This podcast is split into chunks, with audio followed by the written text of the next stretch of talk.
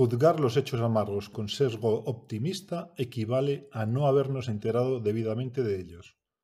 José Ortega y Gasset, filósofo y ensayista español.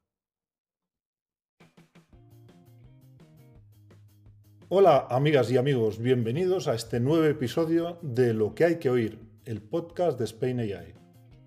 Para los que aún no nos conozcáis, Spain AI es una red nacional que trata de conectar a toda la comunidad de profesionales empresas y entusiastas de la inteligencia artificial, tanto en España como en todo el mundo hispanohablante. Hay mucha gente colaborando en esta red y en este episodio estaremos con vosotros Karen Troyano y Alberto Julián. Os animamos a suscribiros al podcast para no perderos ningún episodio y recordad que también podéis consultar nuestra página spain-ai.com o seguirnos en redes sociales. Nos podéis encontrar en Twitter, Meetup, LinkedIn, Facebook o YouTube como Spain AI. En este episodio vamos a entrevistar a Ricardo Baeza Yates, con el que ya tuvimos un webinar en febrero del 2021 sobre la ética en la inteligencia artificial. Podéis verlo en nuestro canal. Y por cierto, muchas gracias Ricardo por estar aquí hoy con nosotros. Muchas gracias a ustedes por la invitación. Ricardo tiene formación en informática e ingeniería eléctrica por la Universidad de Chile y también tiene un doctorado en informática por la Universidad de Waterloo, en Canadá. En cuanto a su actividad profesional, podemos destacar que es profesor a tiempo parcial en la Universidad Pompeu Fabra de Barcelona y en la Universidad de Chile. Ha tenido diversas responsabilidades en Yahoo Labs, como vicepresidente de investigación en Barcelona y en Sunnyvale, en California. Ha sido también CTO en Intent, una compañía de tecnología de búsqueda semántica de California. Y también es director de investigación del Instituto de IA Experiencial de Northeastern University.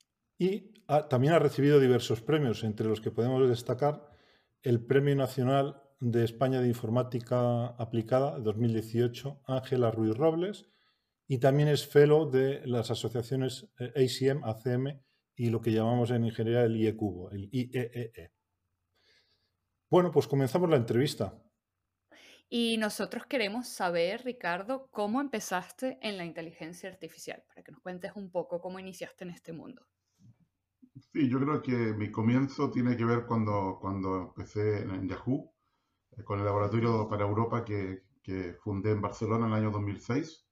En enero del 2006, ahí eh, era casi indispensable, imprescindible usar lo que se llama aprendizaje automático, machine learning, pues todas las operaciones usan eh, muchos datos y entonces hay que hacer predicciones de distinto tipo.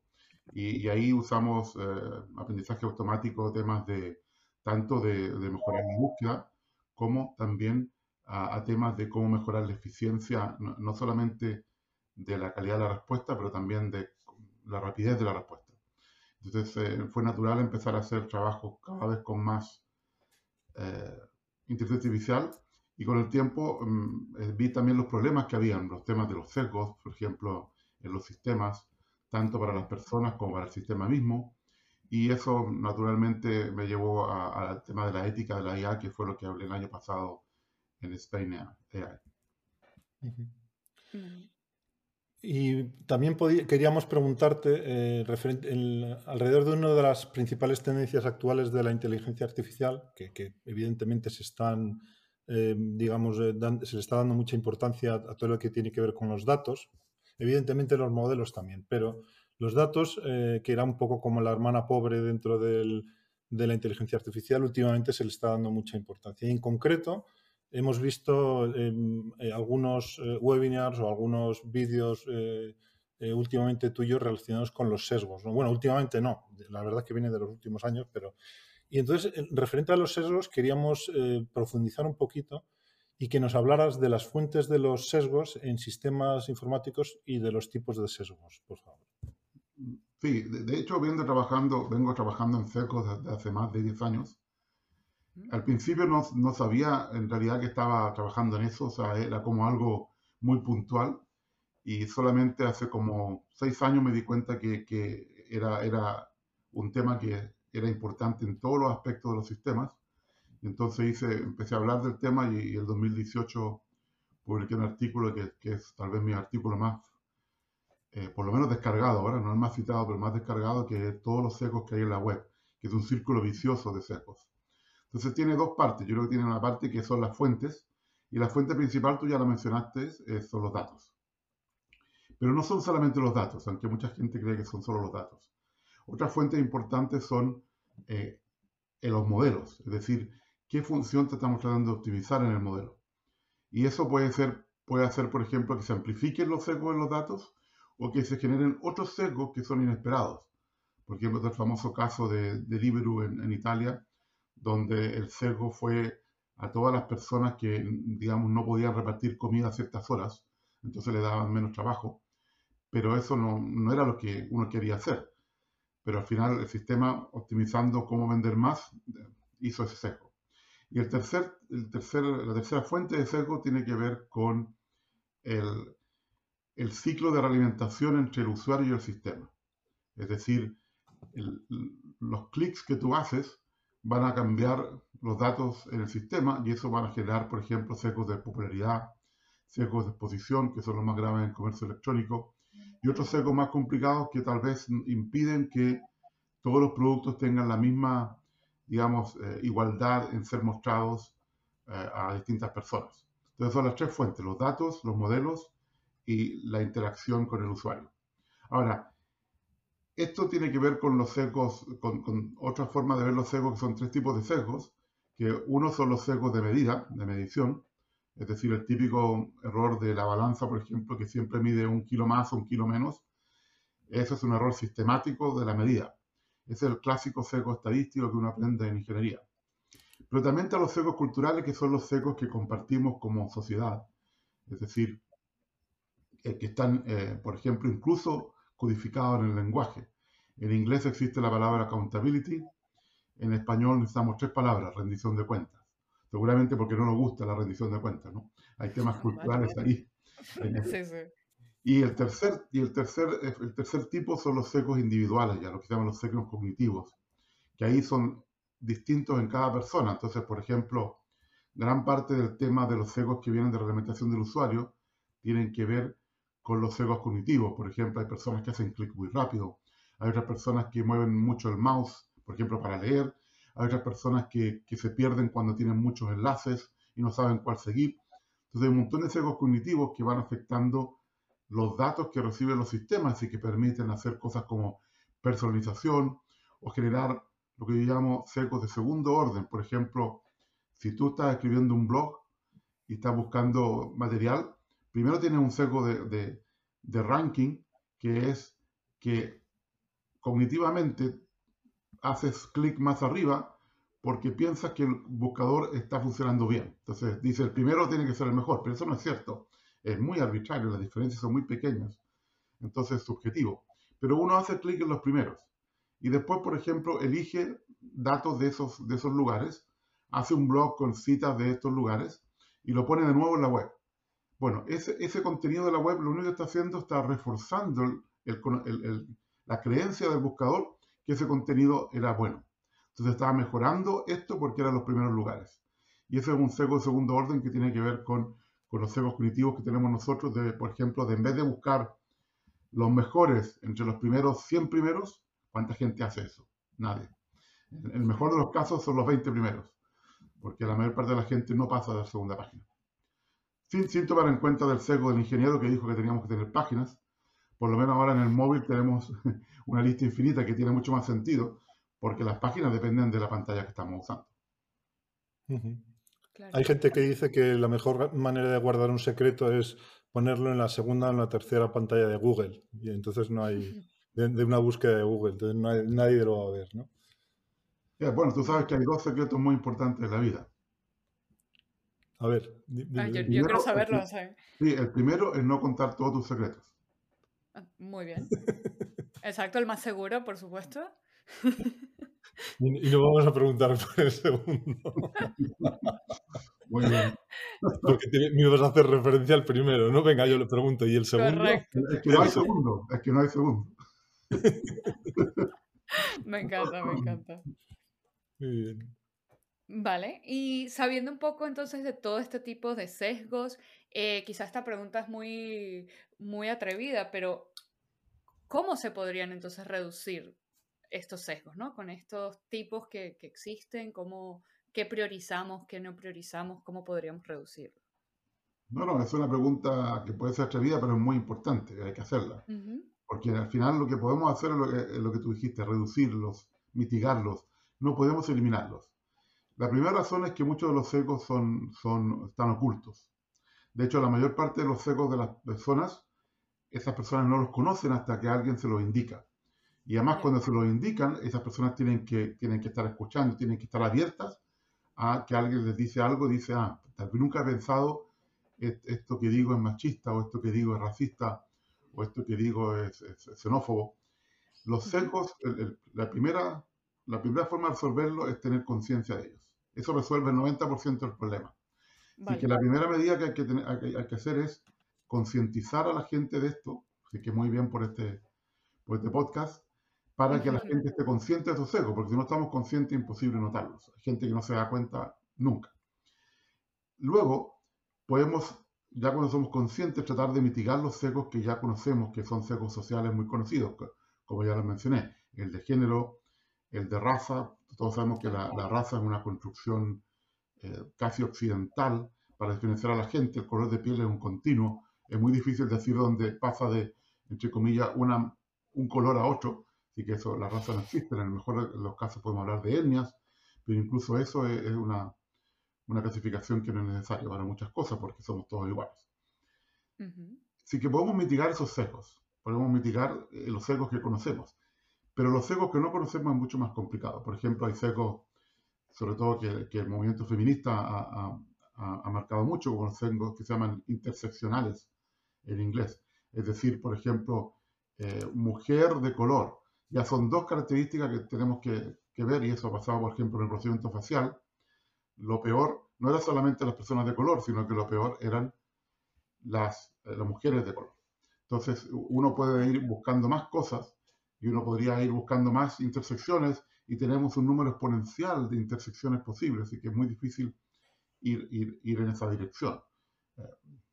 Entonces, lo que tenemos que hacer es tratar de eliminar, al menos mitigar los sesgos que conocemos. Pero van a haber otros, como el, que, el ejemplo que les di del libro, que vamos a tener que descubrirlos cuando ocurra algo cuando haya algún daño ya realizado a las personas y recién alguien se da cuenta, oh, ¿cómo no se nos, dimos cuenta que teníamos que balancear el trabajo que le damos a cada repartidor de comida? Que es algo obvio después que tú lo sabes. Pero como todas las cosas obvias, hay un libro acerca de eso, es solamente obvio después que tú lo conoces. El sentido común, antes de ser sentido común, no es común. Y eso es muy importante porque es otro sesgo cognitivo que tenemos. Y, y, ahí hay muchos sesgos que son eh, terribles, como el sesgo de confirmación que tal vez es el más grave que, tenemos. Es, yo veo algo que está de acuerdo con lo que yo creo y entonces yo confirmo mi creencia. Y esto es lo que usan las noticias falsas. Es decir, te muestro algo que tú quieres ver y, tú lo vas a creer porque es lo que te gustaría creer. Por ejemplo, no sé, algo contra los inmigrantes, algo contra las mujeres, algo contra eh, este partido político, etc. Claro, claro. En cuanto a los sesgos que, eh, que, comentabas antes, eh, varios de ellos tenían que ver, digamos, con la interacción y, lógicamente, con la interacción gráfica, ¿no? Recuerdo en el, artículo que comentabas, que si no, no me equivoco era un artículo de ACM, ¿no? Sí. uno de los, de los sesgos tenía que ver con la, por ejemplo, la cultura occidental pues tiende a colocar, digamos, la, o a mirar una página de izquierda a derecha y de arriba a abajo, cosa que otras culturas pues no siguen ese orden, ¿no? Y, se me ocurría a mí, y no sé si es una pregunta que tiene mucho, recorrido, pero mm, ahora nos lo dirás, eh, ahora estamos en plena época, o, empezando, digamos, la época de los asistentes de voz, que empieza a haber otras formas de hacer búsquedas, que claro, ya antes hablábamos de páginas y en un, en un asistente de voz no puedes eh, leerle 20 búsquedas a una persona porque se queda con tres, ¿no? Y, crees que va a haber nuevos sesgos con, las, con los asistentes de voz? ¿Cómo se está trabajando con esto? Sí, una, pregunta muy interesante. Eh, eh, es un tema que, que escribí un artículo hace no mucho de, los secos que van a ver en, temas de voz. Uh lástima mi memoria no es tan buena, es que no me acuerdo de todas las cosas que dije en ese momento. Si no sería muy rápido, sería como un examen, listo, lo tengo hecho. Pero, pero hay un tema, a ver, primero todos los secos que ya existían van a seguir existiendo. Es decir, eh, todos los secos que ya existen en el buscador siguen existiendo ahí. Tal vez el primero que se me ocurre que es muy importante, porque tú ya lo dijiste, es no podemos estar leyendo 20 resultados. Así que vamos a leer tres resultados. Así que entonces el seco de exposición, que es que tú eh, estás expuesto a algo, aumenta. Es decir, en vez de estar expuesto a 10 resultados, ahora estás expuesto a 3 resultados. Es decir, cada vez hay menos elementos a los cuales estás expuesto. Y eso es algo que pasa mucho en, el comercio electrónico, por eso lo menciono, porque en, temas de recomendación, cuando te recomiendan productos, también son 3, 4 resultados, no son 10. Entonces, el, el, el seco de exposición es mucho más grande, entonces va a ser en voz o en sistema de recomendación, o, etc. Ahora, hay otros secos que son, que son para mí también muy importantes aquí, es, es que tenemos aproximadamente unos 6.900 lenguajes activos en la Tierra de los cuales yo creo que existen tecnologías de este tipo para unos 100. Es decir, estamos hablando del 2% de los idiomas.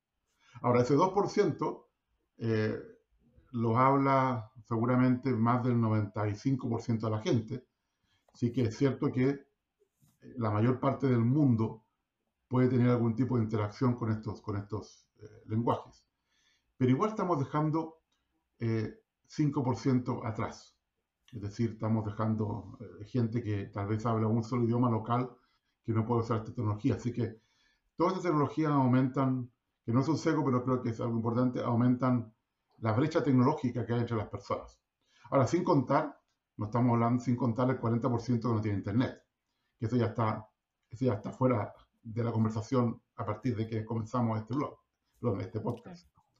Eh, ahora, eh, igual me gusta recalcar que ese 40% tiene algo que nosotros no tenemos. Tiene privacidad. Así que todavía hay mucha gente que tiene la privacidad tradicional, que es la que, la que existía antes de, Internet, porque no tiene Internet. Y yo creo que podríamos entonces ahora entrar a sesgos más eh, específicos, por ejemplo, que algunos acentos los van a entender mejor que otros. Gente que tiene acentos muy cerrados va, a ser difícil. Gente que habla muy rápido, me imagino que un andaluz va a tener más problemas en nuestro sistema, va a tener que hablar más, más rápido, va a tener que completar las palabras, no va a poder, porque estos están entrenados generalmente con eh, eh, algún lenguaje base, un acento base, que tal vez va a ser el de Madrid o de Madrid, en este caso. Correcto, correcto, correcto. Eh, tenemos tantas operaciones, tenemos tantas operaciones en cómo hablamos que, que seguramente si uno diría, yo me dijera, uno que hable muy bien castellano en, en España, tal vez, tal vez diría un catalán porque no tiene otros acentos que hay en otras partes de España, etc. Entonces yo creo que ese todo el tema de los acentos va a ser muy complicado y después ya tenemos los, temas de, otros problemas que la gente pueda tener, por ejemplo, tartamudeos, eh, niños que hablan en, forma todavía incorrecta, personas mayores que tienen problemas para hablar, eh, eh, etc. O sea, y que bueno, yo creo que abre todo un mundo cada, forma de interacción abre un mundo completo de sesgos. Eh, uno es el sesgo que aparece cuando escribimos algo y ahora sería otro cuando hablamos. Ya. Bueno, eh, esto es una nueva puerta, ¿no? Que abre nuevos sesgos, pero yo sí quiero rescatar un poco más de, del tema de los sesgos y, estuvimos mencionándole a Paul, uno de los fundadores de, de Spain AI, que, que te entrevistaríamos en este podcast, en este episodio, y nos ha pedido que te hagamos una pregunta sobre precisamente los sesgos en los modelos que personalmente me pareció muy interesante. Y eh, la idea era imaginarnos que estamos en un sistema de, recomendación, puede ser alguno popular, alguno conocido. Eh, por ejemplo, cuando compramos artículos como una cocina de juguete, ¿no? Te pueden recomendar quizá otra serie de artículos que en este caso serían para niñas, ropas de niña, eh, accesorios de niña, y se dice que este tipo de juguetes condicionan a los estereotipos a la medida que vamos creciendo, ¿no? O sea, de chica o chico. Entonces, sin embargo, esto, esto parece ser como el, el pescado o la pescadilla que se muerde la cola, ya que estos motores nos recomiendan, pero además se alimentan de los datos de la gente. Y, y, por lo tanto parecen presentar los patrones de compra de los usuarios que normalmente, pues si compran una cocinita, pues van a comprar cosas asociadas a la a, ropa de niña o cosas más de niñas, ¿no? Asociadas al, mm. rol femenino. Entonces, este problema a, atajar eh, es realmente desde la educación o quizá desde los algoritmos. ¿Cómo, cómo lo ves tú, Ricardo? Eh, yo te voy a dar una respuesta primero general a la, última parte de la pregunta, que es, los algoritmos, nunca, los algoritmos nunca van a resolver un problema social que tengamos. Muy bien, los, algoritmos pueden, los algoritmos pueden ayudar a, resolvernos, pero los problemas sociales hay que resolverlos de manera social. Es decir, por ejemplo, deberán resolverlos los gobiernos, deberán resolverlos los políticos y las políticas, pero no lo van a resolver los algoritmos. esa es una falacia a veces de, de, lo que, de algunos ingenieros, de lo que se llama el tecnosolucionismo, que parece que la tecnología va a ayudar a, a resolverlo, y muchas veces lo que hace es empeorarlo, es decir, lo amplifica algunos sesgos, por ejemplo amplifica el sesgo de género, amplifica eh, un los sesgos económicos, amplifica la brecha tecnológica y lo hace peor. Entonces yo creo que sí, educación es, la gran respuesta para esto.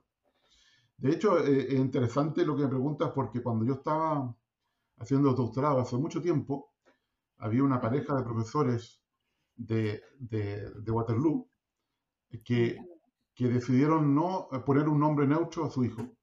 No sé si es hijo o hija, porque nadie sabía. Primero, nadie sabía el, género. Le pusieron un nombre neutro para que nadie supiera el género y lo vestían de blanco o negro, o la vestían, porque no lo sé todavía, para que nadie supiera exactamente cuál era el género. Es decir, para que no ocurriera lo que tú estás diciendo, Karen, de, de eh, marcarlo ya inmediatamente. Y, y, porque yo creo que pueden jugar, todos pueden jugar con todos los tipos de juguetes, etc. Así que es muy importante hacer esa reeducación, pero el problema es que esa reeducación es muy difícil porque todos los sistemas lo que están haciendo es reproducir el pasado, que donde, donde hay una visión dominante del tema que es, no sé, a las mujeres les gusta el color rosado, a los niños el celeste, eh, unas juegan con muñecas, otras juegan con, con coches, y, y, eso no debiera ser así. Y, de hecho, y, de hecho, si no es así, y hay casos que no es así, eh, aparece el bullying, es decir, el acoso porque justamente le gustan los del otro lado y lo acusan de preferencias sexuales que puede que ni tenga, etc. Entonces yo creo que tenemos que hacer un, casi un, un lavado de cerebro positivo en la sociedad para que estas cosas no ocurran, pero vamos lentamente. Y, y, lo que, y esto son cambios sociales que toman decenas de años, ser parte del problema. Hemos avanzado mucho en los 100 últimos años, hemos ido más rápido que en la historia pasada. Pero lo que yo creo que puede hacer la tecnología es ayudar a, darnos cuenta de eso, lo que decía antes, de, tener conciencia. Por ejemplo, yo siempre hablo de que me gustaría tener un, pepito grillo que me estuviera diciendo eh, todos los días, me hace un, informe cada noche, me dice, mira, fuiste sexista cinco veces en estas ocasiones, te la repite. Fuiste, por ejemplo, eh, trataste mal a alguien todas estas veces, te las dice. Y después también te dice, te trataron mal todas estas veces, te las dice. Manipulaste esta vez y también te manipularon a ti esta vez. Es decir, te hace un reporte de, de cómo ser la conciencia, que era el primito Grillo de, Pinocho. Es tu conciencia digital y te va diciendo todas las cosas que eh, se pueden hacer. Ahora, eh, no sé cuán difícil, si fuera emprendedor ya lo había hecho, habría hecho, pero hacer un pepito grillo que, que, realmente permita que la gente sea consciente de estos temas ayudaría a aumentar la velocidad de este cambio social que uno, que uno necesita. Así que yo, creo que es uno de lo que cosas podría, podría hacer. Y por supuesto uno puede intentar mitigar todos los secos que ya hablamos, es decir, que todos los sistemas sean conscientes y que no repliquen el pasado. Si queremos mejorar el futuro, no podemos replicar el pasado, tenemos que usar algo distinto. Y eso significa, lamentablemente, no usar todos los datos que tenemos. Es decir, significa limpiar los datos de, de, los temas de género, limpiar los datos de los temas de, de etnia y, de, y otros, pero no es fácil porque hay muchos que, están, que son subliminales, que están escondidos en las palabras. Por ejemplo, piensen ustedes cuántas palabras en inglés tienen la palabra hombre, man. Ya. Dentro, dentro de la palabra. Ahora, interesante que human, humano, no viene de la misma raíz, aunque pareciera. Porque uno diría, ah, esto viene de la raíz hombre. No, humano viene de otra raíz, que, es interesante que es casi una casualidad que, sean las mismas tres letras. Pero ustedes pueden pensar cuántas cosas están ya codificadas como que son hombres. Manpower, por ejemplo, sí. Por ejemplo, manpower. Entonces hay que, no, hay que usar human power, ¿no? Pero muy poca gente lo, lo usa. Y entonces hay palabras para todo, pero lo normal es que uno se salga esa palabra y muchas veces uno, yo le he dicho a gente en inglés, a una mujer que lo acaba de decir, acaba de decir manpower, pero te has dado cuenta que esa palabra eh, eh, es de solo para hombres, me dice, no, nunca me había dado cuenta. cuando, cuando es tu segundo idioma es más fácil darte cuenta. Pero cuando es tu primer idioma es muy difícil darse cuenta. Muy bien. Y yo creo que lo que voy a decir ahora, Karen probablemente no me perdone en la vida y creo que ella, que ella se ha dado cuenta porque la veo reírse. En el guion este que manejamos para hacerte las preguntas, eh, nos vamos seleccionando el, en, colores y ella se está seleccionando su parte en un color que no es ni azul ni naranja, sino rosa. O sea que Karen está sesgada por el color rosa. Bueno. No es culpa de ella. Esto, no es culpa de Google, ahí va. no, no, es culpa de la sociedad que te rodea. ¿no? Espero, espero que, Google no te, esté asignando rosa en forma automática. No, eh, no, yo creo que es porque estoy usando una herramienta de, de Google y, el primer color que asocia apenas entra al primer usuario es rosa, porque yo también veo a Alberto como rosa. Entonces significa que como que el primer usuario que entra a este archivo lo pero, pero, pero, tal vez es porque tú eres mujer. Y, y, y, y, y, y, lo está viendo celeste, por ejemplo. Podría ser. No, pues eh, como dato curioso, mi color favorito, por ejemplo, es el celeste. Y sí me, y sí me daba cuenta que muchas de mis amigas usaban más rosa que celeste. pero, pero no, tú lo elegiste sola, eso es importante. ah, sí, sí, totalmente. Ellas, ellas se los pusieron dentro. Bueno, pues también teníamos interés eh, cuando eh, te estábamos presentando como director de investigación en el Instituto de Inteligencia Artificial Experiencial pues queríamos saber un poco sobre tu trabajo y primero, ¿qué es la inteligencia artificial experiencial y en qué proyectos estáis trabajando, Ricardo? Sí, bueno, Northeastern University fue la universidad que comenzó algo que se llama COOP en Estados Unidos, que significa que los estudiantes todos los, eh, todos los veranos trabajan en alguna empresa. Es decir, que empiezan a adquirir experiencia desde, desde el año 1. Y esto lo comenzó en los, comienzos del siglo XX para permitir que personas que no tenían dinero pudieran entrar a la universidad. Es decir, fue una iniciativa para ser más justos, para que la clase media pudiera entrar a la, universidad y no solamente la gente rica pudiera ir a, las universidades que todos conocemos como Harvard o Princeton en esa época. Entonces, lo primero fue que es una universidad que está orientada a tratar de ser más justa eh, y y a, tratar de que la, educación sea experiencial. Y, no, es, no es lo mismo que experimental. Entonces, cuando, cuando hace más de un año decidió la universidad hacer un instituto de inteligencia artificial para tener una cara unificada de todo lo que estaba haciendo inteligencia artificial, de hecho hay, tenemos más de 100 personas haciendo investigación de inteligencia artificial, pero en muchos departamentos distintos, entonces no era fácil eh, eh, tener una voz única o, una cara que mostrara el poder que, tiene la universidad. Entonces decidieron que este instituto iba a ser también experiencial porque creemos que la inteligencia artificial per se no, no funciona si, si, no, si no es práctica. Y esto significa, por ejemplo, que tienen que haber personas involucradas en, en, el, desarrollo, lo que, lo que muchas veces la gente llama human in the loop, que hay un ser humano ahí que está revisando que todo vaya bien, pero a mí me gusta ir más allá, me gusta decir que que tienen que haber, los seres humanos tienen que estar en control. Ya que estamos jugando a ser dioses, seamos dioses de verdad y tenemos que controlar a, las bestias que estamos creando. Y eso es lo que a veces nos falta porque nos desentendemos de nuestros hijos e hijas, son neutros, así que no sé qué género, en, Estados Unidos es fácil poner un género neutro porque hay género neutro, pero en castellano es difícil no, poner un género a, esta, a estas construcciones, a estos sistemas que generan Y hay otro tema, que muchas veces lo malo es en el femenino y lo, y lo bueno es masculino, que también está en el lenguaje. Sí. Eh, eh, y eso pasa más, por ejemplo, en México, por ejemplo, que en otros países. Depende mucho también de la cultura. Entonces tenemos que, tenemos que em, tener esa, esa, parte de control, de, de, hacerlo práctico, y esto significa que tiene que haber supervisión humana. Eh, y esa es la parte, que, la parte experiencial. Experiencial significa supervisión humana, significa también mejorar los datos en vez de poner más datos. Muchas veces lo que hace la gente es poner más datos y se olvidan que, que solamente muy pocas compañías en la Tierra van a tener datos masivos, lo que se llama Big Data en inglés, porque la mayor parte de las instituciones del mundo tienen datos pequeños. Y, y, por suerte, por fin, alguien conocido lo dijo, yo escribí un ensayo sobre esto también en el año 2018. Eh, de hecho, perdón, el artículo que hablamos de SEGO en la web es de antes, del 2016. Pero hice un artículo sobre los datos pequeños del 2018 y hace muy poco, recién ahora, eh, Andrew eh, Ng, que es una persona muy conocida aquí en Stanford, dijo también que había que achicar la IA. O sea, que unbiggen AI. Es decir, que hay que olvidarse los datos masivos y hay que usar los datos pequeños. Pero eso es algo que para mí era obvio, pero veo que para gente incluso muy conocida no, no es tan obvio y solamente ahora espero que sea obvio porque si no estamos haciendo de nuevo lo que dije antes, estamos aumentando la brecha tecnológica porque tenemos las mentes más brillantes del planeta tratando de predecir cuándo una persona va, a hacer un clic en una publicidad. Y en cambio tenemos uh, millones de otras empresas en el resto del mundo que no están usando tecnología porque eh, no podemos usar aprendizaje profundo, lo que se llama deep learning, porque no hay datos suficientes para usar deep learning.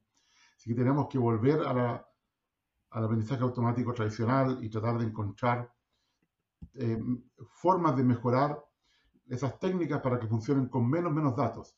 O por lo menos para que conteste la siguiente pregunta. Alguien viene con un problema, dice, mira, este es mi problema, estos son mis datos. ¿Qué puedo hacer?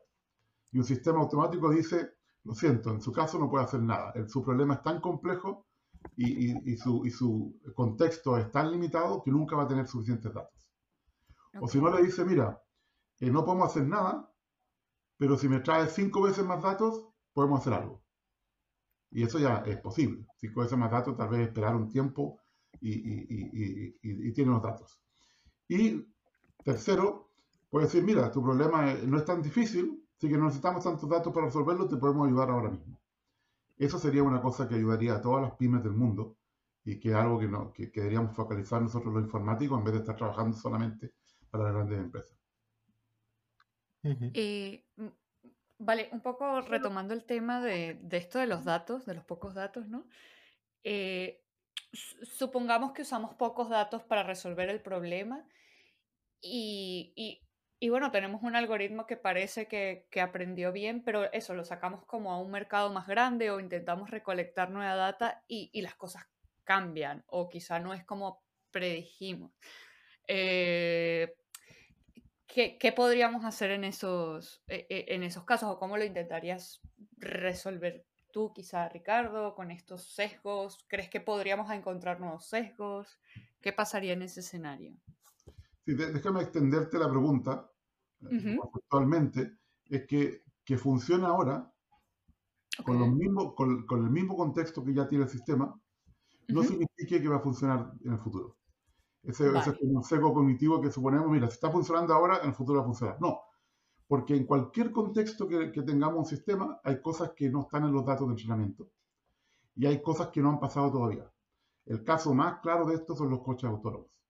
Es decir, es imposible tener datos de entrenamiento que consideren todos los posibles eh, eh, tráficos, accidentes que pueden pasar en, en, en, en un camino, ¿no? Sería imposible. ponte, ponte en todos los países del mundo, en todas las calles del mundo, con todas las situaciones posibles, eso es algo que es casi infinito. Así que no se puede. Entonces, incluso si no estamos extendiendo el uso del sistema, uno no puede suponer que porque ha funcionado 100 veces, la vez 101 va a funcionar. es la, la primera, el primer problema que, que los mismos ingenieros se, engañan a sí mismos. Que dicen, mira, funciona el 99% del tiempo. Ahora, el otro problema es que, es que están midiendo el, éxito. Por ejemplo, dice ah, funciona el 99% del tiempo, pero a mí no me interesa cuando funciona, me interesa cuando no funciona. Que me, diga, que me digan qué pasa cuando no funciona. Por ejemplo, lo, que últimamente en mis charlas, el ejemplo que doy es ¿cuántos de ustedes se subirían a un ascensor que dijera funciona 99% del tiempo? Yo no me subiría, no correría ese riesgo. Ahora, si el ascensor me dijera no funciona 1% del tiempo y cuando no funciona inmediatamente se detiene, ahí yo digo, bueno, no me voy a matar. Porque se Exacto. Entonces, e, ese es el problema, porque e, es lo mismo que si uno fuera a comprar un medicamento a la farmacia. Tú no quieres saber si, cuánto funciona, quieres saber los efectos secundarios. Y, porque ahí tú haces un análisis entre el beneficio y, el daño. Y eso es lo que no, todavía no se hace en ciencia oficial. Dígame el beneficio, ya me, lo, ya me lo dijeron, 99% del tiempo, pero ¿cuál es el daño? Tenemos que empezar a medir el daño y estoy justamente escribiendo sobre eso, sobre que no estamos midiendo el daño y ese es el problema más importante porque ahí está la parte ética. Si el daño es mayor que el beneficio, no puedo hacerlo, aunque sea el 1%. Eh, incluso hay temas, hay dilemas éticos muy complicados que son mucho mejores que el famoso dilema del tranvía, que, que se los cuento porque quiero que un dilema de verdad. Por ejemplo, yo sé que los coches autónomos van a matar mucho menos gente. Es decir, van a atropellar a mucho menos gente. Estoy, no tengo ninguna duda. Pongamos que son 10 veces menos, menos gente, incluso que puede ser más. 100 veces menos gente. El problema no es ese, el problema es que va a matar gente que en otra situación nunca habría muerto. Es decir, salva a muchos, miles de personas, pero va a, matar o a dañar a 10 personas que antes nunca le habría pasado nada porque va a ser un error no humano.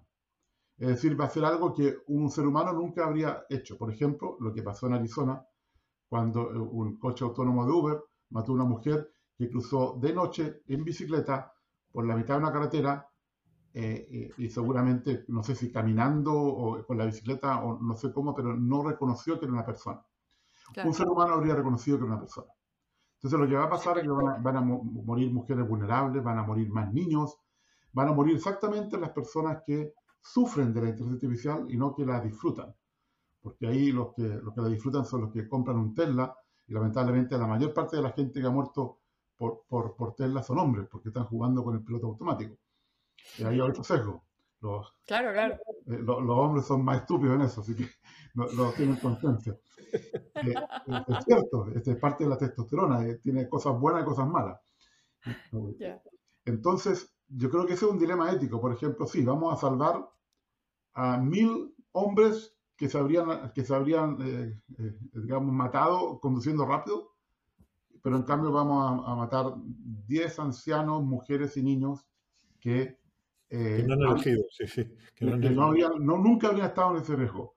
Y ese es un dilema ético para mí, porque, porque es el, el, dilema de que hay, hay principios instrumentales en la ética que dice proteger a las personas vulnerables, no hacer daño, eh, etcétera.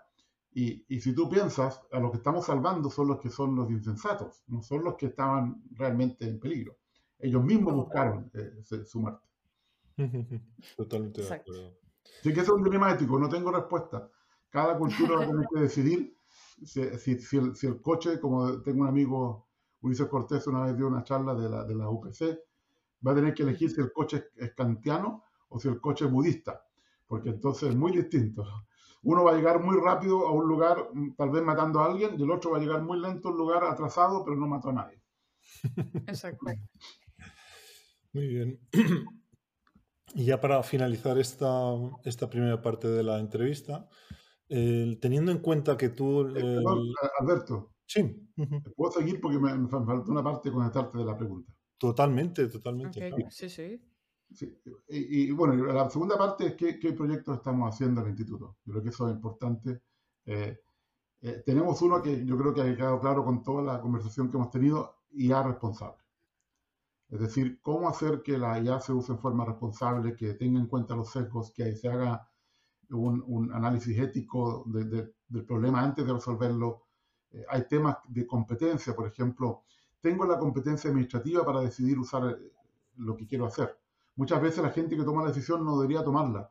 Hay un caso muy bueno en Francia donde un colegio decidió hacer vigilancia de video y, y la corte dijo que no tenían derecho a tomar la decisión. O sea, el primer problema era ese nadie se preguntó quién podía tomar la decisión. Segundo, hay, temas de competencia del dominio del problema. Por ejemplo, gente que, que empieza a predecir eh, si tú tienes un problema mental y no hay ningún psicólogo o psiquiatra en el equipo. Por supuesto, ese sistema va a tener un montón de problemas si no hay ningún experto en, el tema. Eh, o temas de, por ejemplo, si hay alguna base científica para resolver el problema. Por ejemplo, eh, toda esta gente que usa las caras para saber si, si tienes una preferencia sexual distinta, o si tienes alguna preferencia política particular, o si tienes, em, por ejemplo, si puedes ser un posible criminal. Eso es frenología moderna, porque no hay ninguna ciencia que diga que tu cara determina tu personalidad. Eso es completamente, eso lo, lo pensaron los griegos, después siguió, siguió siendo muy frecuente hasta el siglo XIX, pero ya sabemos que es una pseudociencia. Entonces, todas estas cosas uno tendría que revisarlo muy bien hasta decir, sí, este sistema es legítimo y, tiene la competencia correcta para ser eh, diseñado, implementado y, puesto en producción. Entonces, esa, esa es una de las cosas que estamos tratando de cambiar y ayudar a las compañías a hacer eso. Y vamos a lanzar muy pronto el, el, el directorio de ética más importante del mundo en IA. Es decir, 40 expertos que pueden asesorar a cualquier compañía de cualquier problema ético en privado, muy difícil porque en este momento no tenemos expertos para tener eh, directores de ética en todo el mundo, porque comités de ética, porque sería imposible tener comités de ética en todo el mundo. Así que estamos haciendo el mejor posible para los problemas realmente difíciles de, de las empresas más grandes. Eh, en algún momento trataremos de llegar a las más chicas.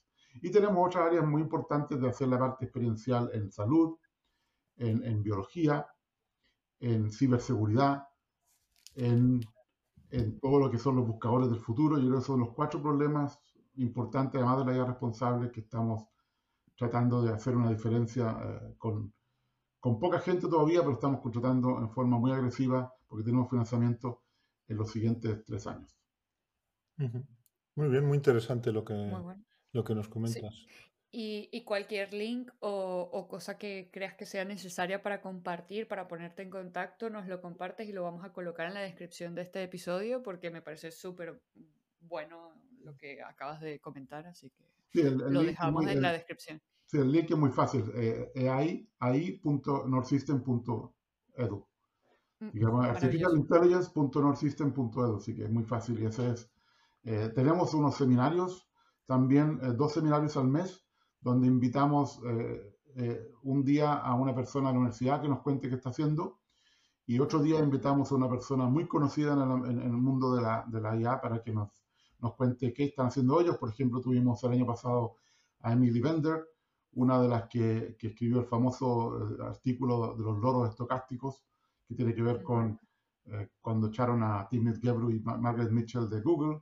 Es decir, todos los problemas de los modelos de lenguaje que son que tienen que ver con lo, que tú me preguntabas, Karen, de, de todos los problemas ahí de, de, de y otros que, que, tienen estos sistemas como GPT-3, que generan texto y que generan texto que parece muy bien escrito y que parece humano hasta que se equivocan. Y tiene que ver con lo que decíamos. Funcionan hasta que no funcionan. Y ese es el problema. Muy bien.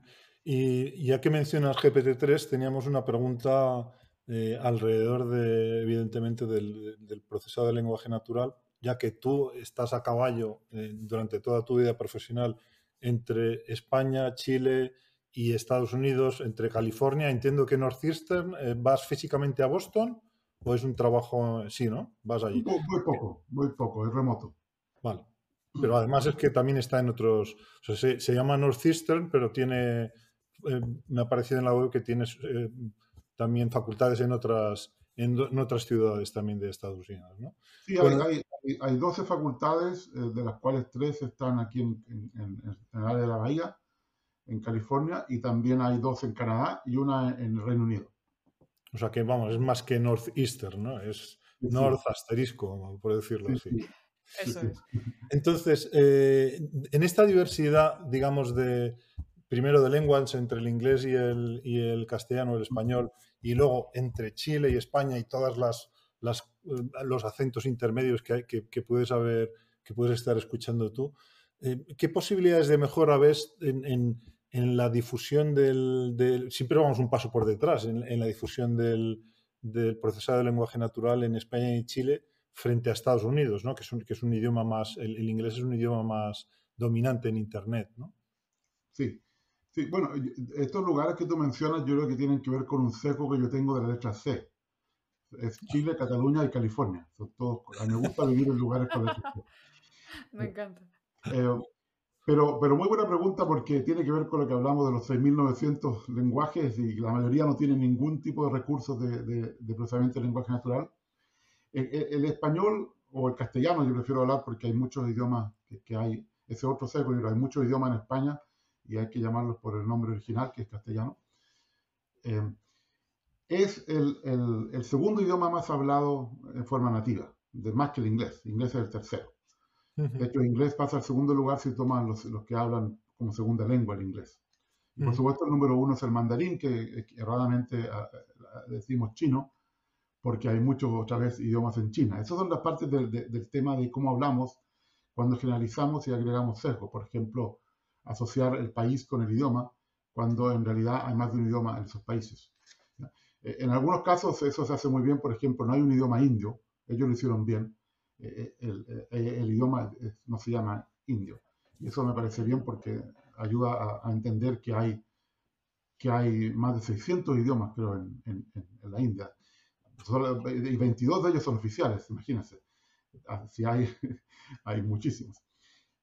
Incluso uno que lo habla muy poca gente, pero por razones históricas es oficial, que es el sánscrito. Todavía lo habla alguna gente. Pero, pero eso tiene que ver con, con el, desarrollo de, de, estos recursos. Por ejemplo, en, Chino, en, en, en Chile, en Chile, em, estoy tratando de recordar el nombre del investigador para hacer justo con su trabajo. Con, por ejemplo, Jorge Pérez hizo un, modelo de lenguaje entrenados eh, en, eh, por ejemplo, Word2Vec, que es uno de los primeros modelos de lenguaje más simples entrenados con castellano. ¿Cómo? De, de Tomás Mikolov, sí, sí, el Word 2 Sí, sí, entonces ha hecho cosas que se llama, creo que se llama Roberta, porque de acuerdo que era Bert, Robert, y Roberta es la versión en, en, castellano. Es decir, hay que hacer esto. Ahora, algo interesante que, que está puesto en, en, la estrategia de, de inteligencia artificial de España es desarrollar eh, los recursos del idioma particular, por, porque si hay alguna ventaja que hay en España, es el idioma que se habla eh, también en Latinoamérica y en algunos otros países del mundo. Entonces, eh, sí hay una ventaja en ese mercado gigante que son eh, el, segundo grupo de personas más grandes que hablan un idioma en forma nativa, es decir, el castellano. Entonces, yo creo que ahí hay que, hay que desarrollar eso. De, de, hecho, también creo que hay una muy buena cultura en España de mucha gente que, que ha trabajado en procesamiento del lenguaje natural, no solamente en castellano, sino también en catalán, en euskera, en gallego, etc. Entonces yo creo que hay que aprovechar eso y, reforzarlo con, con, programas que tal vez tengan que, que, tener un sesgo estatal, pero un sesgo positivo. Recuerden que el primer sesgo que tenemos es que cuando pensamos en sesgo pensamos en algo malo, pero los sesgos son neutrales. Lo que pasa es que la mayor parte del tema es un tema negativo, entonces lo asociamos ahí con, con algo malo, pero pero hay que acordarse que hay sesgos que son, que son positivos. Por ejemplo, uno puede pensar que paridad de género es un sesgo positivo, que estamos tratando de corregir algo que no estábamos haciendo bien. Y en algunos países lo han llevado hasta, hasta una ley, por ejemplo en, Islandia, que todos tienen que recibir lo mismo por el mismo tipo de trabajo. Eso es. Muy bien. Y, y ultimísima pregunta ya de la, de la entrevista. ¿Qué crees que necesita, y ahora ya vamos a ser egoístas, vamos a pensar en España, qué necesita España para, para, ser referencia en inteligencia artificial en general? Ya no solo en el, para apoyar el, el, castellano, sino para ser una referencia en inteligencia artificial. Bueno, yo creo que es la misma respuesta casi para cualquier campo. necesita talento. Y eso significa traer talento a España. Yo llegué a España por, por, un, por el programa ICREA, de, catalán, que era, que era para traer buenos investigadores a Cataluña, que después, en cierto modo, lo copió el gobierno central eh, con, con, otras becas que tienen otro nombre, ahora no recuerdo cuál, pero, pero la misma idea, traer gente de otros países para tener talento en España. Lamentablemente el tema del talento es algo que, que, que, que hay tanto talento que, que español que ya existe, pero que está en otros países porque en España no hay, la, no hay las oportunidades de conseguir eh, trabajo eh, al nivel que se necesita. Por ejemplo, los sueldos de la universidad no son buenos. No existe casi investigación industrial como en otros países, es decir, hay muy pocos laboratorios de investigación Yahoo era una excepción cuando estuvo los 10 años que estuvo en Barcelona. Ahora sí hay grupos de Amazon en Barcelona, por ejemplo, hay grupos de, de otras compañías telefónicas, tienen un pequeño laboratorio de investigación, pero lamentablemente faltaría mucho más para eso. O sea, yo creo que es primero traer talento y segundo que la, la, industria decida que hay que invertir en investigación. Y eso no se le puede dejar el problema al Estado, porque el Estado nunca lo va a hacer al nivel que se hace en Israel, en Estados Unidos, en Singapur, en países que han desarrollado mucho porque eh, han conseguido traer talento. Pero yo creo que eso necesita un cambio cultural tan grande que no sé si es posible. Es decir, convencer a los políticos, más a los políticos que a las políticas, que hay que traer talento de, científico a España, eh, es, es, una tarea muy, muy difícil. Pero muchas gracias por decirlo porque esto esperamos que se escuche y que genere conciencia para que se traiga el talento y se pueda aprovechar para ser eso, punteros en cualquier tecnología, como has dicho, no solo en la inteligencia artificial. Bueno, y en todos los ámbitos. Y para terminar un poco la, la entrevista, siempre caemos en la sección del invitado anterior. Y Normalmente le pedimos al invitado anterior que deje una pregunta al nuevo, al siguiente invitado sin saber necesariamente quién es. Y la pregunta es, ¿crees que hay algún punto dentro de los marcos éticos de la inteligencia artificial que no se está teniendo en cuenta? Por ejemplo, los tiempos para crear regulaciones son muy largos y por lo tanto regular la inteligencia artificial irá siempre varios pasos por detrás del desarrollo. Sí, eh, muy, buena pregunta. Eh, primero, eh, para, para, que veas cómo también las preguntas ponen un sesgo, ponen un marco. Por ejemplo, el primer sesgo que hay en la pregunta es que dice que hay que regular la inteligencia artificial. Y yo creo que ese es un error. Yo creo que, hay, no, no, hay que regular el uso de la inteligencia artificial. Esto es, esto es lo mismo que si nosotros reguláramos cualquier tecnología. Es como si nosotros no regulamos el uso de los coches lo, que regulamos es, el, es el, tráfico en las ciudades, es decir, tenemos eh, regulaciones que son para cualquier tipo de vehículo, no solamente de los coches. Cuando hacemos esta regulación del uso de inteligencia artificial es lo mismo. En el futuro van a regular el blockchain, la computación cuántica. A mí me preocupa ese camino porque van a haber decenas de nuevas tecnologías o tener que tener una ley nueva para eso. No, tenemos que regular el sector que estamos tratando porque cada sector tiene un contexto distinto, tiene valores distintos, es decir, el sector eh, salud tiene valores distintos que el sector alimentación y tiene valores muy distintos al sector militar. Queremos regular cosas distintas en cada ámbito. Así que ese es el primer tema. O sea, yo creo que, que por favor regulemos como los derechos humanos, que son regulaciones que son independientes de cómo yo trato de violar el derecho humano. Da lo mismo que tecnología usas, tú no puedes violar este derecho. Ah, yo quiero tener regulaciones de ese tipo para todos los sectores que incluyan la inteligencia artificial, la computación cuántica y cualquier cosa que se nos ocurra en el futuro. Todavía no sabemos. Ese es el problema, que tenemos que ser legislar para el futuro, no para hoy. Ese es el primer tema. Ahora, yo creo que un aspecto muy importante, que independiente si se, se regula bien, es decir, se regula por sector, estoy de acuerdo que eso va a ser más lento de lo que necesitamos. Y yo creo que el, el, el gran tema que, que, que falta enfatizar más es que, por ejemplo, la pregunta que le hice el ascensor, si un, si un ingeniero eléctrico viera eso, se preocuparía. Diría, ¿qué pasa en mi profesión que están haciendo ascensores que funcionan solamente 99% del tiempo? Un médico diría, mira, eh, mis operaciones funcionan 99% eh, del tiempo. Alguien diría, oye, pero ¿qué, tipo de, médico eres tú que no te preocupas que sea 100%? Es decir, ¿dónde están tu, tu, tus, tus, compromisos con, con, lo que dijiste que ibas a hacer? Yo creo que lo que falta es eso, lo que falta es que en nuestra profesión nos autorregulemos más. Es decir, que los informáticos, por ejemplo, estamos terminando una nueva versión en la CM de los principios eh, para desarrollar la IA responsable pero no puede ser que, seamos tan eh, arrogantes y poco humildes con gente muy conocida como, por ejemplo, el fundador de OpenAI que diga, parece que ahora los modelos de lenguaje tienen un poquito de conciencia, o, que por fin llegamos a que están entendiendo lo que leen, o parece que por fin son un poquito inteligentes. Eso es engañarnos nosotros mismos. La inteligencia de las máquinas es muy distinta a la de los seres humanos y yo no ni siquiera llamaría inteligencia, creo que es mejor eh, llamar como lo llaman este, estas cuatro mujeres fabulosas que, escribieron el paper de artículo de los loros estocásticos.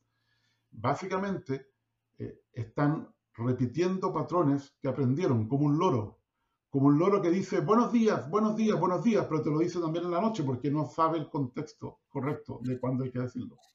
Y ese es el problema, que funciona bien hasta que se equivoca. Decía buenos días todas las mañanas hasta que al final dijo buenas noches. Bueno, en ese caso da risa, ¿no? Pero lamentablemente hay otros temas que no son de risa y que son mucho más, más graves. Y, y, hay un sitio que se llama, eh, eh, se llama el eh, incidencedatabase.ai, donde hay miles ya de ejemplos de problemas que han eh, existido con sistemas de artificial, donde tal vez el peor es lo que le pasó al gobierno de Holanda el año pasado, que tuvo que renunciar en masa por haber usado un, un, método automático que, incluso capaz que ni siquiera usara inteligencia artificial, pero que básicamente decidía qué personas iban a recibir un subsidio de, de, eh, ayuda para, para bebés para, digamos, para cuidado de bebés.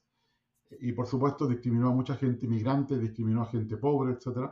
Y, y eso causó que un gobierno entero tuviera que renunciar.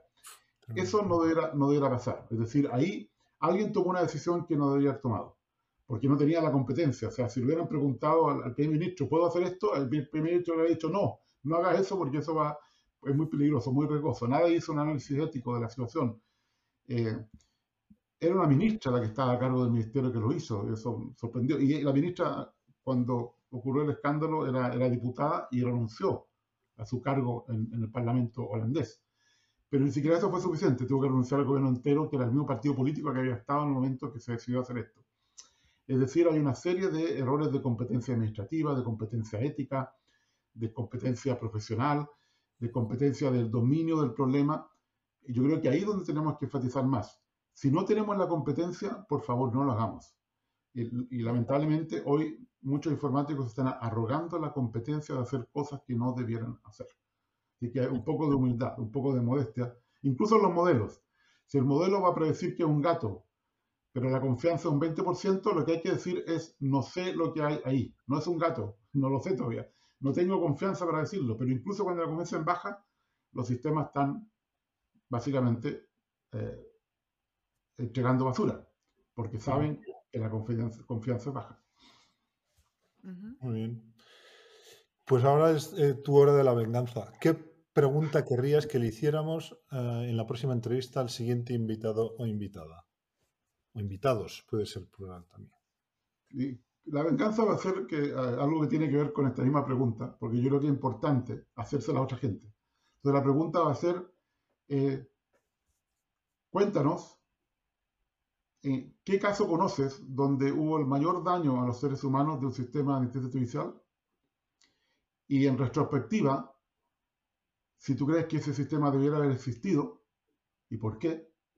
Y si, hubiera, y si, y si debiera existir, ¿qué habrías hecho para que funcionara mejor? Muy bien. Estoy emocionada por escuchar al siguiente invitado ya. Karen, ¿tú eres de Andalucía? No, no, yo soy de... No me digas, Entonces, eres de Venezuela. Correcto. sí, sí, sí. Mi acento es venezolano. Sí, no, no soy pero, a veces estaba confundido. ¿De qué parte? Eh, yo soy de Caracas. Caracaña. La capital como tal. Sí, sí, estuve ahí antes en los 90, más fabulosa la Claro, claro. En el siglo pasado. Conocí Canaima, conocí eh, Los Roques, Mérida, eh, las Em, bueno, todo Caracas alrededor, sí. Claro, claro. Qué, maravilla. Ay, qué buenos recuerdos también. Muchas gracias. Todo, chévere. todo chévere, muy bien, me encanta. Y, ahí comí, eh, me encanta la lechosa, la patilla. Claro que sí, como debe ser. no sabe de qué estamos hablando. No, pero sobre todo lo que no quiero es que se ponga a llorar de la... No, no, no. no, Puede comer lechosa y patilla en, España también. Sí, eso es, eso es. Eso, aquí hay. Me falta una, me falta una, lechosa, patilla, ¿y cuál es la otra famosa que tiene esa palabra? Eh, A, ver, hay muchas, pero a mí, a mí, por ejemplo, la guanábana y la guayaba me gusta mucho. Sí, no, pero esas se dicen igual. Me refiero a la otra. Sí, exacto. ¿Cuál es? Lechosa, la patilla, la lechosa y había otra que tenía otra palabra que, era, que no era la que se usa en todo el mundo. Ahora no, o sea, ahora que me lo dices, eh, la parchita, quizá. Eso, parchita, eso, parchita. La parchita, sí, la parchita. Es que para mí parchita es lo común, vamos. Claro, por eso, por eso, la parchita, esa es la fruta de la pasión, ¿no? Sí, la fruta de la pasión, correcto. Ah, me acordé, la parchita. Y yo lo primero que aprendo en cualquier, en cualquier país aprendo la comida, lo primero que aprendo. Muy importante para Es que eso es, lo más, eso es lo más importante y, y, por lo menos yo ahora me he mudado a Bilbao y te invito para que vengas porque aquí también la comida... Ah, Bilbao, Bilbao tiene un seco, un seco, ¿cómo se dice? Eh, un seco de comida, ¿cómo se dice eso? Culinario, un seco culinario. Un seco culinario, muy bien. Un seco culinario muy, muy bueno, me encanta Bilbao. Muy bien, muy bien. Además los de Bilbao nacen donde quieren, eso es lo que más me gusta. Ah, sí, sí, uno se siente bienvenido, la verdad, cuando llega aquí. No, no me refiero a eso, que los de Bilbao pueden, son únicos pueden nacer en cualquier parte del mundo y son de Bilbao. Sí, sí, es que es una chulería que se permite. Efectivamente. hay, que ser, hay que ser vasco para entenderlo. Correcto, correcto, correcto. Bueno, pues pasamos a la sección de batería de preguntas. Y en esta sección te vamos a pedir que contestes rápido y sin darle muchas vueltas a una serie de preguntas. ¿Estás preparado? Sí, pero todo lo otro que conversamos no va a ir en el podcast, ¿no? Lo anterior. Yo creo que sí que va a ir. Yo creo que sí, sí, sí. ¿Por qué no? Vamos. Si quieres hablar de la parchita y la patilla, ningún problema. Me gusta. Seco del lenguaje. Venga, pues vamos con la primera pregunta. ¿Qué tienes en tu mesilla de noche? Eh, libros. Tres libros. Muy bien. ¿Qué canción te pone las pilas? Hay una que me gusta mucho de, Lady Antebellum, es, que se llama I Need You Now. ¿Qué melodía suena cuando te llaman por teléfono? Eh, ninguna, porque siempre está sin sonido. ¿A qué jugabas cuando eras pequeño? Mm, me gustaba mucho el ajedrez. Y me gusta todavía, así que el ajedrez yo creo que es uno de mis juegos favoritos. Algo que tú querías y que tus padres no te dejaban tener no me dejaban o no podían comprarme. Bueno. Bueno, bueno, las dos. La que quieras decir. No, no, no, se me ocurre nada. Yo creo que yo viví solo con mi madre y mi madre estaba muy ocupada trabajando para mantener a la familia, así que no tenía esos momentos para, para poder argumentar con ella que, quería y no podía tener. Muy bien. ¿Eres de Android o iPhone? De iPhone, pero por una por, porque yo soy de Unix, he usado toda mi vida Unix. Entonces, eh, primero usé Unix en, servidores grandes, después pasé a, Linux en PCs, y cuando por fin eh, Apple comenzó a usar Unix, me pasé a Mac. Entonces, si uno tiene un Mac, lo natural es que uno tiene iPhone porque está todo integrado. Y, bueno, hay una cosa importante de Apple es que tal vez la compañía que más respeta la privacidad de las personas, de las compañías grandes. ¿Nos puedes decir cuál es el sitio o lugar más raro donde has teletrabajado? Bueno, mi, mi hobby es la geografía. He estado en 85 países. Así que ah, el, lugar más raro que he teletrabajado, tal vez, no sé, el, Monte Athos, donde hay 25 eh, monasterios ortodoxos griegos y lamentablemente solo pueden entrar hombres. Ah, bueno, mira. Eh, ¿Cuál es entonces el lugar más remoto al que has viajado? Esa es la siguiente pregunta, aunque no lo creas. El lugar más remoto, técnicamente yo creo que el más remoto es, la isla de Pascua, que es, la isla que está más alejada de, cualquier eh, otro lugar del mundo que pertenece a Chile, es la primera isla de la Polinesia y es un lugar fantástico. Yo creo que hay algo especial porque uno siente que, está en un lugar especial.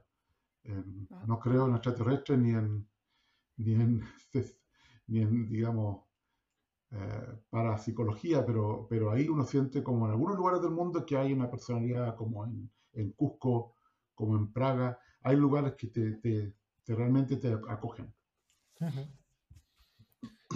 Siguiente pregunta. Si pudieras viajar en el tiempo, ¿a qué época querrías ir o a quién querrías conocer? ¿Puedo volver? Sí, sí. Sí. O sea, puedo volver porque hace diferencia, porque si voy a viajar y no puedo volver, es un viaje de, es, es, de ida y vuelta, sí. Claro, porque, porque de ahí eh, la, la, respuesta sería distinta.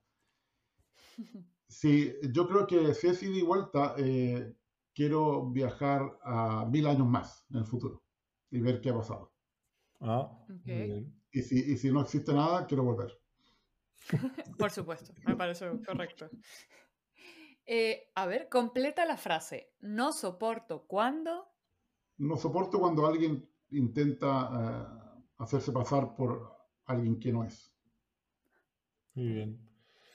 ¿Qué crees que es lo más loco que se podría hacer con inteligencia artificial? No sé si loco, pero yo diría que lo más positivo me, me gustaría. Eh, yo- por el Pepito Grillo que hablamos. Eso yo creo que sería interesante tener un Pepito Grillo de verdad, que todo el mundo anda con Pepito Sí. Grillos y los, y los Pepitos Grillos conversan entre ellos para mejorarse, porque las conciencias tienen que aprender de otras conciencias. Interesante. Y eh, libro, video o figura relevante del mundo de la inteligencia artificial que nos puedas recomendar. Qué difícil. Aquí tengo como más de 10 libros que tengo que leer. Eh, todos son buenos eh, en, en cosas distintas, pero, pero yo diría que si, si, si alguien quiere, digamos, entender bien el tema de la ética y, de- y de- y los, problemas de un punto de vista más, más abierto, por ejemplo, yo creo que gran, gran, gran parte del tema que estamos discutiendo tiene que ver con, con la visión occidental que tenemos de las cosas, es decir, con, con, el- con la visión colonialista del mundo, es decir, que Europa colonizó gran parte del mundo. Bueno, no colonizó, perdón, conquistó. Ve como uno mismo el lenguaje, eh, te enseñan a que se descubrió América cuando fue conquistada, te enseñan que se colonizó algo cuando en realidad también fue conquistado, y ahí eh, tu propio, tu propio seco de, de- de educación te, te engañan. Entonces a mí me gustaría, eh, por ejemplo, una visión más sobre ese tipo, como cómo logramos tener más eh, Ubuntu, por ejemplo, que es la filosofía del sur de África, donde lo importante es la tribu y no la persona. Yo creo que la, la civilización occidental siempre está pensando en la persona, en el individuo, en vez de pensar en, en la sociedad, que es mucho más importante. Y ahí tal vez recomendaría el libro de Kate Crawford, eh, El Atlas de la IA. Muy bien. Habría que cortar Perfecto. pedazo. Perfecto. Y, y bueno, ya estamos, ya así termina la, la batería de preguntas. Y antes de cerrar el, podcast, a nosotros nos gusta que nuestro invitado cierre con una cita épica o algo que quiera compartir. Así que te vamos a dejar tu momento estrella, pero te vamos a dar un reto, ¿no? Tienes que repetirla, pero con alguna cosilla, ¿no? Con algún cambio o alguna modificación. Así que es tu momento de brillar, es tu momento de decirnos eh, lo que quieras, compartir tu sabiduría con nosotros, pero recuerda que te haremos repetir la frase con algún cambio. Así que eh, adelante, es tu momento, Ricardo. Y solo una frase, ¿no? Hay tantas que Eh, sí, puede, ser, puede ser un párrafo, puede ser algo filosofía de vida, puede ser algo de la inteligencia artificial, lo que quieras compartir con nosotros. Interesante lo que dijiste, filosofía de vida, se, se me ocurren más cosas. A Eh, ver. Yo, yo creo que hay, hay- hay dos frases que me gustan mucho en el tema que, que tiene que ver con lo que hemos hablado, que me gustaría tal vez mencionarla. Una es, eh, bueno, el año, el año eh, 1900, en los años 60, eh, Ronald Coase, que ganó el Premio Nobel de Economía en el año 91, dijo, tortura los datos lo suficiente y va a confesar lo que tú quieras. Me, me y- gusta, me encanta. Y, y esto, y esto lo dijo de otra manera eh, Mark Twain en su autobiografía.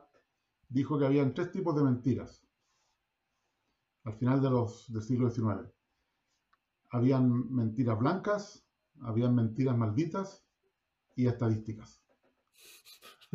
Porque con las estadísticas uno puede hacer cualquier cosa. Y lo interesante es que esta, última cita de Mark Twain eh, se la atribuyó Mark Twain a un famoso primer ministro británico, pero la atribución era incorrecta, así que también esta cita tiene una mentira. Es como una Todo, meta- todo es una mentira. Es una mentira. Sí, sí. Y, y la, y la tercera que me gustaría mencionar, que, que la he escuchado de más de una forma, así que eso te lo puedo decir de otra manera, pero eh, la dice eh, Harari, el autor de Sapiens, en su libro de 21 lecciones para el siglo XXI, dice, eh, las personas que creen en el libre albedrío son las que creen que no pueden ser manipuladas. Ok. Me, encanta, son, son frases potentes. Eh, y bueno, vamos a darle una vuelta de, tuerca a esto, ¿no? Ya has dicho ya tres cosas. Entonces, con estas tres eh, frases, ¿qué consejo? Eso, ¿qué consejo? Sí. Sí que la filosofía de vida, sí, yo creo que hay cosas que, que, para mí han sido importantes y que no son las que se dicen siempre.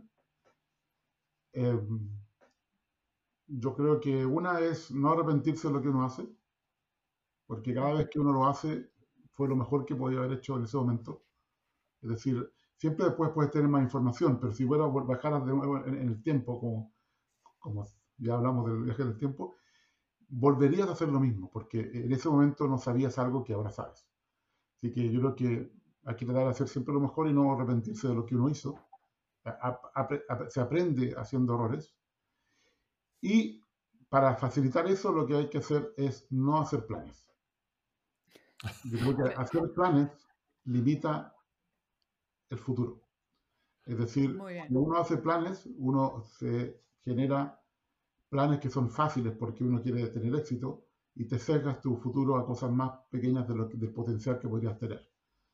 Eh, ahora eso es, raro de que la gente lo haga y lo aprenda pronto, pero yo lo aprendí por razones personales pronto y nunca hice un plan y yo creo que si hubiera hecho un plan a los 16 años, 18 años, no estaría ahora donde estoy. Es decir, es como Obama. Yo estoy seguro que Obama nunca pensó ser presidente de Estados Unidos, hijo de madre soltera con padre africano eh, musulmán, imposible. Yo creo que él vio las oportunidades y fue tomándolas en cada momento.